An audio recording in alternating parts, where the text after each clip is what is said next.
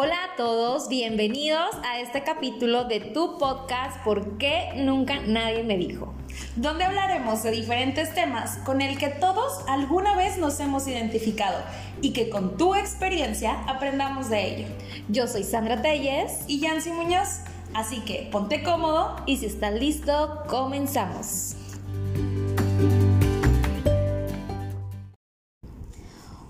Todos, bienvenidos a tu podcast ¿Por qué nunca nadie me dijo? Primero que nada, queremos saludarlos, saber cómo están. Esperemos que estén muy bien en casita o donde nos estén escuchando.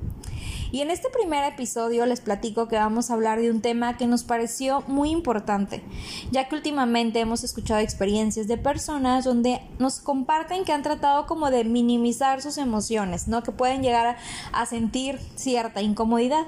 Y fue ahí donde nos dimos cuenta que no nos estamos permitiendo del todo no estar bien.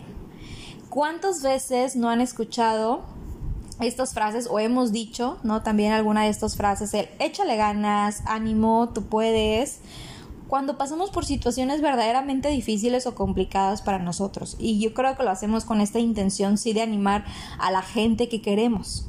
Pero se han preguntado qué tanto verdaderamente ayudan estas frases a que la otra persona se sienta mejor. Sí, y por ejemplo, cuando nos preguntan a nosotros, ¿cómo estás? Y la respuesta común, pues es bien. Siempre contestamos, ah, pues estoy muy bien, muchas gracias. Entonces, es por eso que en este episodio vamos a hablar sobre que tú puedes permitirte no estar bien todo el tiempo. Y pues quisiéramos comenzar un poquito para definir qué es lo que eh, qué es estar bien y qué es no estar bien, ¿no?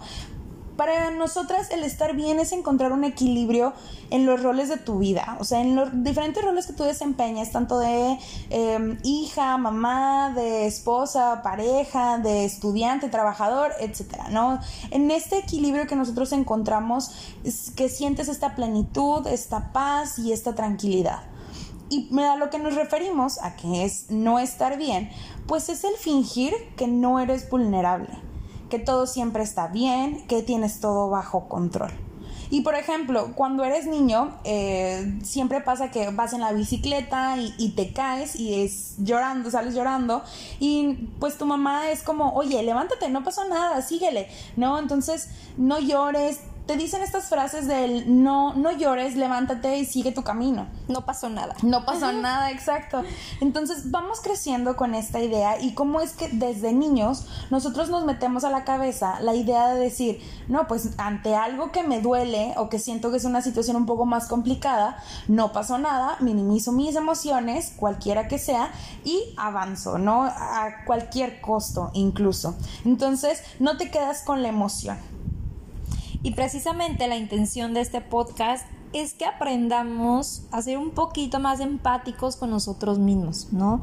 Tal vez cuando crecemos y pasan situaciones eh, complicadas, por ejemplo, pues no sé, rompes, ¿no? Una relación tal vez de mucho tiempo ¿Y qué es lo que pasa? Que a veces tratamos como decir, estoy bien, no pasó nada, ya lo que sigue, este, no voy a permitir que esta persona me vea mal, ¿no? Mi familia o amigos, y tratamos como de poner esta barrera o este traje de a mí no me sucede nada y no me afectó.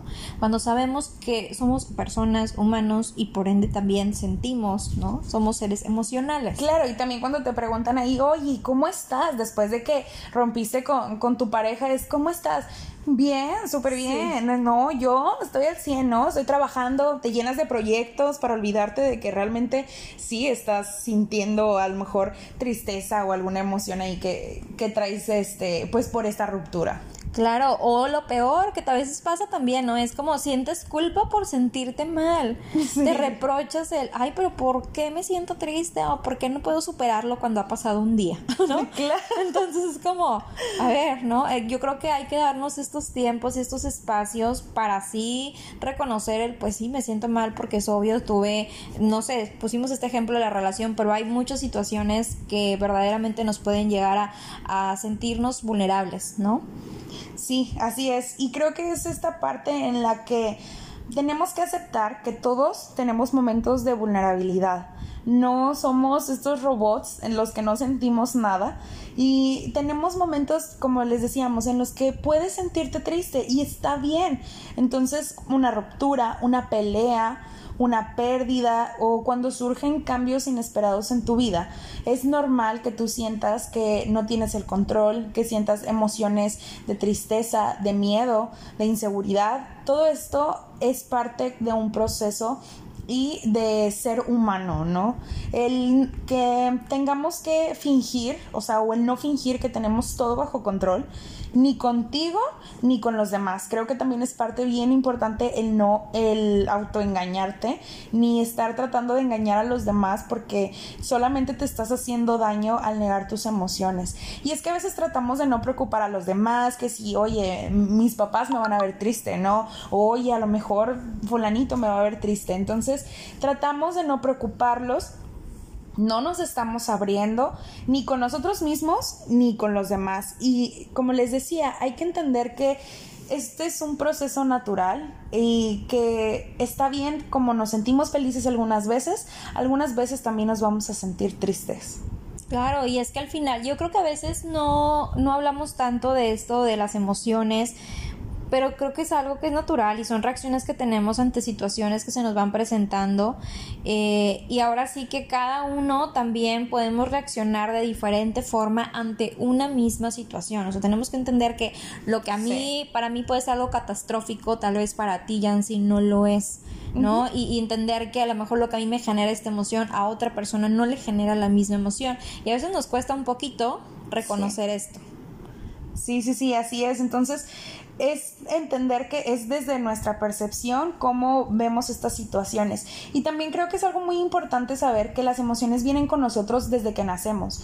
Incluso hay seis emociones básicas con las que nosotros eh, es de manera innata, o sea, nacemos ya con ellas, que es la alegría, la tristeza, el miedo, ira, sorpresa y asco.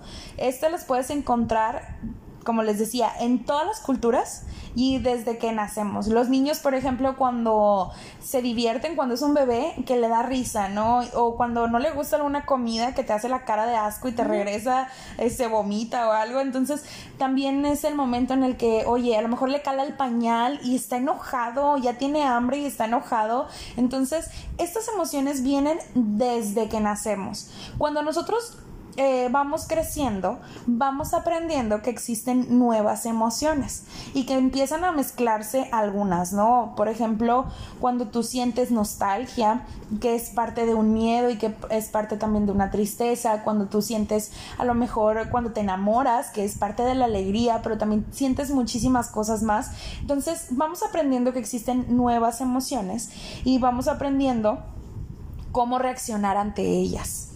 Así es, y es que lo que vamos aprendiendo creo que va muy enfocado también como a este sistema o estas creencias que tenemos ante esta misma, ante una situación, ante un suceso que va, que va a suceder, ¿no? Que nos está sucediendo. Entonces, y creo que de aquí es donde ahora sí empezamos a decir, bueno, tengo que identificar principalmente qué emoción siento y expresarlas con nosotros mismos. ¿No? Tenemos que ir definiendo eh, qué me hace sentir esta situación, qué me hace sentir esta persona, ¿no? Y que, yo creo que a veces ni siquiera nos preguntamos eso. Sí, de hecho, fíjate, me acordé de la película Intensamente, eh, no sé si ustedes ya la vieron, pero en, en el momento en el que Riley juega hockey, me parece, que está muy feliz, en el momento. Ella se siente muy, muy feliz y que eh, Alegría trata de conservar esa, ese, ese recuerdo como en, en total alegría, pero cuando Riley se muda de casa, ah, que aparece la tristeza y lo mezcla como con una nostalgia, ¿no? Entonces es esta parte del que ella extraña esa situación, el que ella eh, ahora ya no lo vive en total alegría, sino que ahora ya lo mezcló con este sentimiento de tristeza, de extraño estar con mis amigos, extraño mi ciudad, entonces cómo vamos mezclando también estas emociones, ¿no? Sí, de hecho, fíjate que ahorita que comentas eso, digo, al inicio creo que aparecen estas emociones básicas de las que nos comentabas, pero conforme va creciendo, vamos, van experimentando otras emociones que ella no sabía y es como ahora, ¿por qué me siento así? Sí, exacto, y eso es un súper buen ejemplo y una muy buena película para que ustedes vean cómo funcionan también esa parte de las emociones. Ajá, y eso, eh, de eso queremos platicarles, ¿no? Que está bien identificarlas, sentirlas, el permitirnos, porque también a veces nos vamos creando nuestros propios problemas al rechazar estas emociones. Claro. Porque, ¿qué es lo que pasa? Cuando tratamos de reprimirlas, pues bueno, empezamos también a somatizar y después empezamos con estos malestares de, híjole, la cabeza no la aguanto, tengo un dolor muy fuerte, que si el estómago, cada uno lo puede tal vez canalizar como en diferentes partes de tu cuerpo, pero empezamos a veces a somatizar todo eso que no queremos sacar. Claro, oye, por ejemplo, ¿no te pasa de que te peleaste con alguien y luego al día siguiente traes una colitis tremenda? Sí. O sea, en el que ah, estás enojada todo el tiempo, ¿no? O también eh, la parte importante en que nosotros el malestar emocional a veces es muchísimo más fuerte que el físico y en el que estamos todo el tiempo pensando y pensando y pensando y es un desgaste estar todo el tiempo en esta en esa situación de que ay es que le hubiera dicho esto ay no es que hubiera hecho esto eh, esas eh, peleas imaginarias que a veces tenemos, ¿no? De que, ¿por qué no le dije? Entonces, esos desgastes que nosotros tenemos emocionales, a veces, bueno, más bien, si no los sacamos, vamos a empezar a, se van a empezar a reflejar en nuestro cuerpo en un malestar físico. Creo que también algo importante de comentarles es que si bien tú de manera personal puedes identificarlas, ir aceptando estas emociones, pero también hay que voltear a nuestro alrededor y decir, oye, ¿qué redes de apoyo tengo? Claro. Nuestros amigos, nuestra familia, incluso personas que a lo mejor no son familia, pero son personas cercanas que están ahí y que a veces nos puede llegar a costar trabajo. Una, mostrarnos vulnerables. Sí. Aceptar esta ayuda. Porque, bueno, segundo paso es como aceptar esta ayuda, pero primero el mostrarnos vulnerables ante los demás. Creo que también es algo importante. Entonces, a medida que vayamos también identificando estas personas que nos pueden ayudar a hacer o llevar una situación más llevadera, creo que nos va a nosotros también a ayudarnos a no sentir esta carga. Y a no sentirnos solos, a no sentir que nadie me entiende. Tú sabes que cuando estamos en una situación siempre decimos como que nadie me entiende, yo estoy sola, este, nadie se preocupa por mí, cuando en realidad sí están ahí y tienes que empezar a, aceptarlos, ¿no? A, abrirte tú también, a, a mostrarte de no estoy bien y necesito que a lo mejor vengas y te tires conmigo a la cama. O sea, no que me digas esas frases que decíamos al principio de, ándale, échale ganas. Sí, échale ganas. No, necesito que vengas y te acuestes conmigo todo el día y que a lo mejor ni siquiera hablemos, ¿no? Pero sentirte conmigo. Entonces las redes de apoyo son bien importantes para nosotros poder sobrellevar estos momentos más complicados.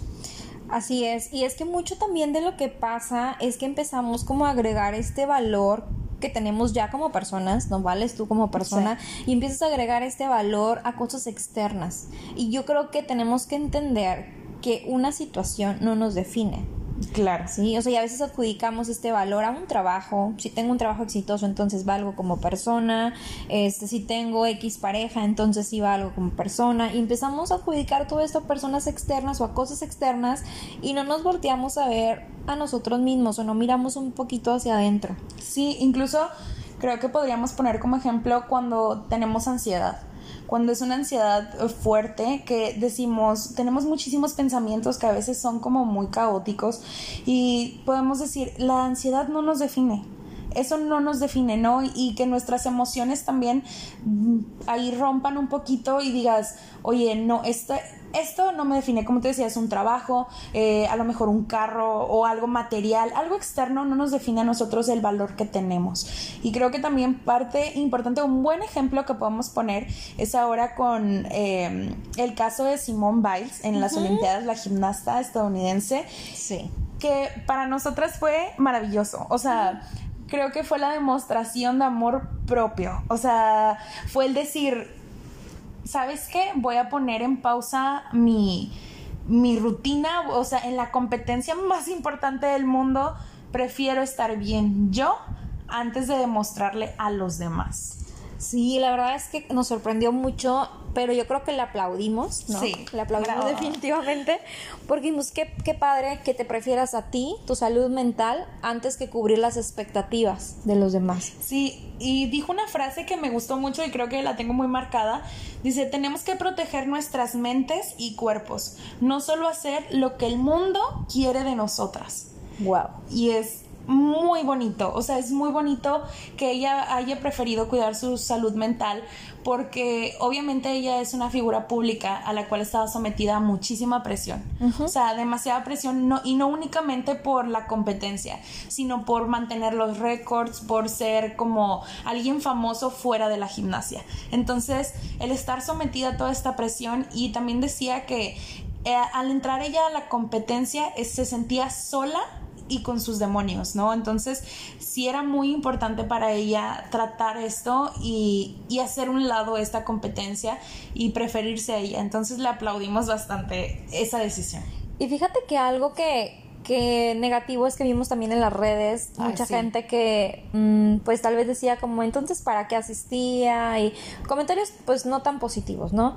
Y yo creo que pues respetamos tu tipo de comentarios, pero creo que empezar a dar prioridad a tu salud mental no tiene precio y venimos aquí no a cubrir expectativas de nadie, sino las tuyas. Sí, exactamente. O sea, el que ella haya tomado la decisión por ella y no, como tú dices, no para cubrir las expectativas de nadie más y creo que eso debería de ser como un lema para todos. Exacto. O sea, el que tú vienes a este mundo para cubrir tus propias expectativas, o sea, las tuyas, las que lo que tú quieres y no lo que te impone alguien más. Y es que verdaderamente si nos ponemos a analizar el por qué a veces nos exigimos tanto a nosotros mismos, somos también a veces como muy críticos, y de analizar qué tanto verdaderamente estoy haciendo esto porque yo quiero estar bien o qué tanto estoy tratando de cubrir las expectativas de los demás o qué tanto quiero mostrar a los demás algo que tal vez me cuesta hacer.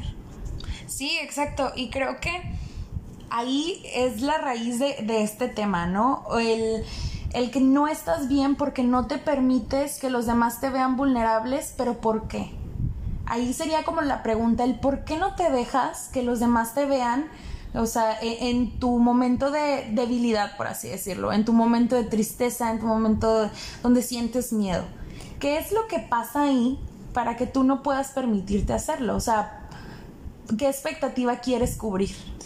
Fíjate que una, una vez, Yancy me decía una persona, creo que a veces sí nos cuesta ser vulnerables, pero me dijo, entre más vulnerable te muestres, también muestras qué tan humano eres. Ah, qué bonito. Y fue como, es cierto, ¿no? Y porque puede haber muchas personas que sí nos cuesta y tratamos siempre de, de, ser como de estas personas de yo puedo y no necesito ayuda y yo me las arreglo, e independiente. Y claro, digo, qué padre que trates de ser esta persona autosuficiente, pero también darte estos espacios y decir, bueno, o sea, no soy robot, o sea, sí siento y si hay momentos que pueden ser vulnerables para mí, ¿no? Claro, qué, qué bonita frase y sí hay que como recordarnos, ¿no? El que somos humanos, el que sentimos, el que tenemos emociones. Entonces es como muy bonito esta frase que dices. Así es. Creo que eh, parte de lo que hemos venido platicando ahorita o que les hemos venido diciendo, haciendo como una recopilación, ¿no? Es primero identifica y cuestiona tus emociones. Sí, yo creo que a nosotros nos encanta cuestionarnos muchas cosas. sí. Pero a veces también cuestionar esas emociones de por qué estoy sintiendo esto, por qué me hace sentir esta situación de esta forma. Creo que ahí vas a encontrar muchas respuestas. A veces las respuestas las queremos encontrar en otra persona o en algo externo, en, en una situación en general, cuando todo está dentro de ti. Entonces, sea amable contigo mismo, identifica si estas emociones, también identifica las redes de apoyo de las que hemos venido hablando si al día de hoy ya lo tienes identificado, qué padre, qué padre que tengas esta gente que está contigo en esos momentos que más necesitas, pero también empieza a trabajar por objetivos, ¿no? Esos objetivos, eh, ya sea ahora sí pequeños, objetivos grandes, no importa, pero planteate esos objetivos a tu ritmo. Así es, incluso si es un objetivo muy pequeñito, eh, que tal vez para algunos sea pequeño, pero para, algo, para otros es un gran reto, que si tú dices, oye, ¿sabes qué? Mi objetivo del día es, levantarme de la cama y bañarme y volverme a acostar. Está súper bien. Cada quien lleva su ritmo, cada quien lleva su proceso y es muy bonito también que te des el espacio de decir, hoy no tengo ganas, hoy no puedo con el mundo. O sea, el, el, que tú te permitas ser, ¿no? Entonces, establece tú tus propios ritmos y tus propios objetivos. Recuerda que si no estás cómodo con la situación en la que estás ahorita, y ya intentaste mil maneras de cambiarla y no has tenido éxito, no tienes que aceptar estar así. no tienes por qué aceptarlo. Está bien pedir ayuda y también está bien buscar ayuda de un profesional que te acompañe en este proceso. Entonces, si tú dices, sabes que yo ya no puedo con esta situación, me está sobrepasando, eh, busca ayuda, busca ayuda de un profesional. Y justo al, inicio, digo, esto es como a, manera de, ahora sí que personal, ¿no? De tú poco a poco ir trabajando en ti, pero al inicio decíamos estas frases, ¿no? De échale ganas, el tú puedes, ¿no? Y yo creo que hay también ciertas frases que nos pueden ayudar a ser un poco más empáticos con las personas. Tal vez es diferente si decimos te acompaño en este proceso, no imagino por lo que estás sintiendo, porque a veces decimos, híjole, qué mala onda, te entiendo, cuando tal vez si es una situación fuerte que tú no has vivido, la persona diga, que nunca lo has vivido, no creo que me entiendas, ¿no? Entonces, el no imagino lo que estás sintiendo, pero estoy aquí para lo que necesites, o no te presiones, vive tu proceso, cualquier ayuda, yo aquí estoy, creo que son cosas que, o son frases que sí verdaderamente pueden sentir o pueden hacer sentir con este apoyo a la otra persona. Sí, incluso decírselas a, a, alguien que esté pasando un momento complicado o cambiarlas y decírtelas a ti mismo, ¿no? Porque también es parte el que hay que ser un poquito más empáticos con nosotros mismos, hay que ah, ser cálidos, ser amables con nosotros, no exigirnos tanto porque al final pues somos humanos. Somos humanos, eh, nosotros también tenemos sentimientos y son muy válidos, no es como que somos una piedra en la cual no siente nada, ¿no? Entonces somos humanos, tú tranquilo, vive tu proceso, vive a tu ritmo y eh, permítete sentir lo que tengas que sentir. Así es. Y bueno, pues la verdad es que con esto es que vamos a estar cerrando el episodio del día de hoy. Esperemos que este breve episodio haya llegado a las personas que necesitan escucharlo, que necesitaban escuchar esto. Y también si conoces a alguien que necesite este recordatorio, pues no dudes en compartírselo. Creo que puede ser de gran ayuda para esa persona. Así es. Recuerden que todos somos humanos y es natural sentir miedo, tristeza, enojo y hay que validar estas emociones. Eh, no hay ser humano en este planeta que no los haya experimentado alguna vez. Así es que tranquilo, no te preocupes, todo a tu ritmo. Así es. Muy bien, y pues muchísimas gracias a todos por escucharnos. Estén muy al pendiente de nuestras redes sociales. Es eh, en Instagram nos pueden encontrar como ¿Por qué nunca nadie? Y en nuestras cuentas personales estamos como arroba Yancy Muñoz psicóloga y eh, psicóloga Sandra Telles. También en Instagram nos pueden encontrar. Y vamos a estar haciendo muchas dinámicas porque queremos conocerlos y queremos escuchar sus experiencias también. Cuéntenos cuándo ha sido que no han estado bien, cómo lo han afrontado, si sus amigos los han ayudado cómo ha sido su proceso. Queremos realmente escucharlos y conocerlos. Sí, que nos cuenten en qué situaciones ha sido para ustedes eh, difícil también no juzgarte por sentirte mal. Claro, ¿no? sí. No, híjole, a pesar de que en esta situación me siento mal, todavía yo me juzgaba y decía, ¿por qué me siento de esta forma? Platíquenos esas experiencias, la verdad es que nos van a ayudar mucho a enriquecer y aprender de cada una de ellas. Así que pues muchas gracias a todos y, hasta, la, próxima.